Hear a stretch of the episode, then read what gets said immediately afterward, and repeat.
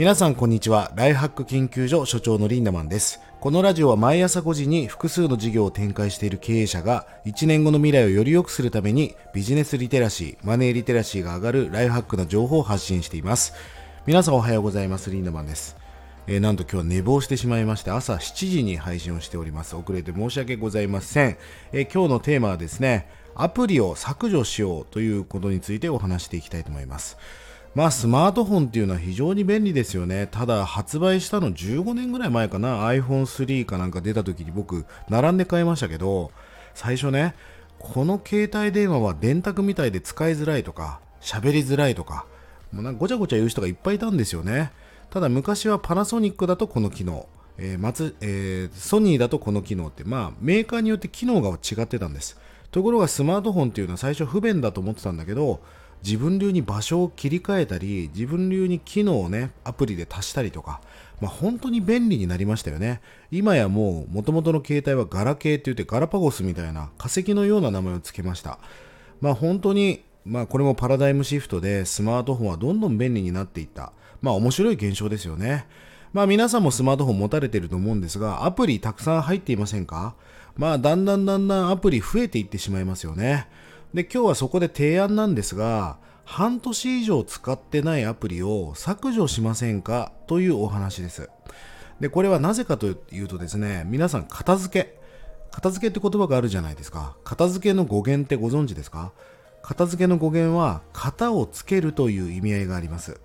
まあ、まさに人生に型をつけていく、終わらせていく、コンプリートしていく。まあそんな意味合いがあるんですよね。えー、僕はね、この言葉が大好きなんですが、いつか使うは一生来ないという言葉があります。まあそうですね、引き出しの中になんかケーブルが入ってて、このケーブルなんだろう、まあいつか使うだろうなみたいなことってよくありませんか、えー、もう3年ぐらい着てない新品の洋服、まあもうせっかく高く買ったし、これいつか着るだろうなみたいな洋服があったりしますよね。それって全然使わなくないですか？つまり、いつか使うなんて一生来ないんです。まあ物に対する依存だったりしますよね。もったいないからっていうサンクコスト捨てられないとか。まあそういうものが影響したりしています、え、断捨離っていうのは何を目的にしてやるかなんですね。実は物を捨てることが目的ではありません、え、感謝して物を手放してどんどん断捨離していくことによって残されたものは人生の中でより大切なものだってことに気づこうねってことなんです。そうですよね。もういらないものはどんどん捨てていったら残されたものって大切なものじゃないですか。でも物に囲まれて物が溢れていると何が大切かどうかもわからないということなんです。まあだから断捨離をしようということなんですね。アプリも同じです。半年以上使ってないアプリはもうほぼ一生使わないと思っていいんですね。で、また削除してもダウンロードしたらいいじゃないですか。あの本当に使うアプリってやっぱり限られてるんですよね。まあ大体1画面か2画面分にあるアプリしか基本的に使わないですよね。でもこの編集アプリ便利そうだなって言ってなんか取っとくことってあるじゃないですか。まあこれをぜひね、半年以上使ってないアプリを捨てていってください。で、これをきっかけに人生が型がつく訓練になっていく、そういうマインドが手に入っていくってことなんです。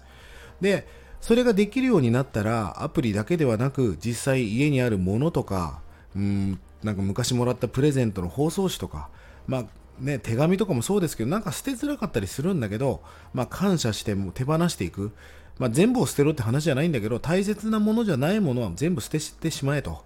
えー、近藤まりえさんがね断捨離の本を出されました、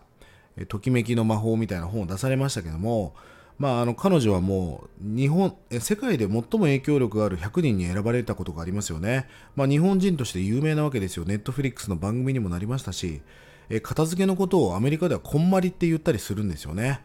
で彼彼女はそのときめかないものを捨てるっていうのを英語でねスパークジョイっていう名前に変えたんですよね、まあ、よくこんな名前を付けたなと思うんだけどアメリカってガレージ文化だからもうコストコで買って全部ガレージにぶち込んじゃえばいいみたいな、まあ、こう日本とカルチャーが違うんですよね。クローゼットも大きいし。だからだけど、まあ、そこでねこの片付けの理論が、まあ、流行してね、まあ、アメリカ人がみんな片付けを始めたと。でこのスパークジョイっていう、まあ、要はもう本当にときめかないものは捨ててしまえと、まあ、僕は彼女のメソッドも非常に好きでよく本を読んでおりました。あの片付けっていうのは型をつけるまさに人生が変わっていきます。まずは半年以上使ってないアプリを削除してね、皆さん、えー片付け、人生に型をつける訓練をしてみてください。1日30円で学べるオンラインサロンライハック研究所。1年後の未来をより良くするための学びコンテンツが200本以上上がっています。ぜひこちらもご活用ください。それでは今日も素敵な一日をリンダマンでした。またねー。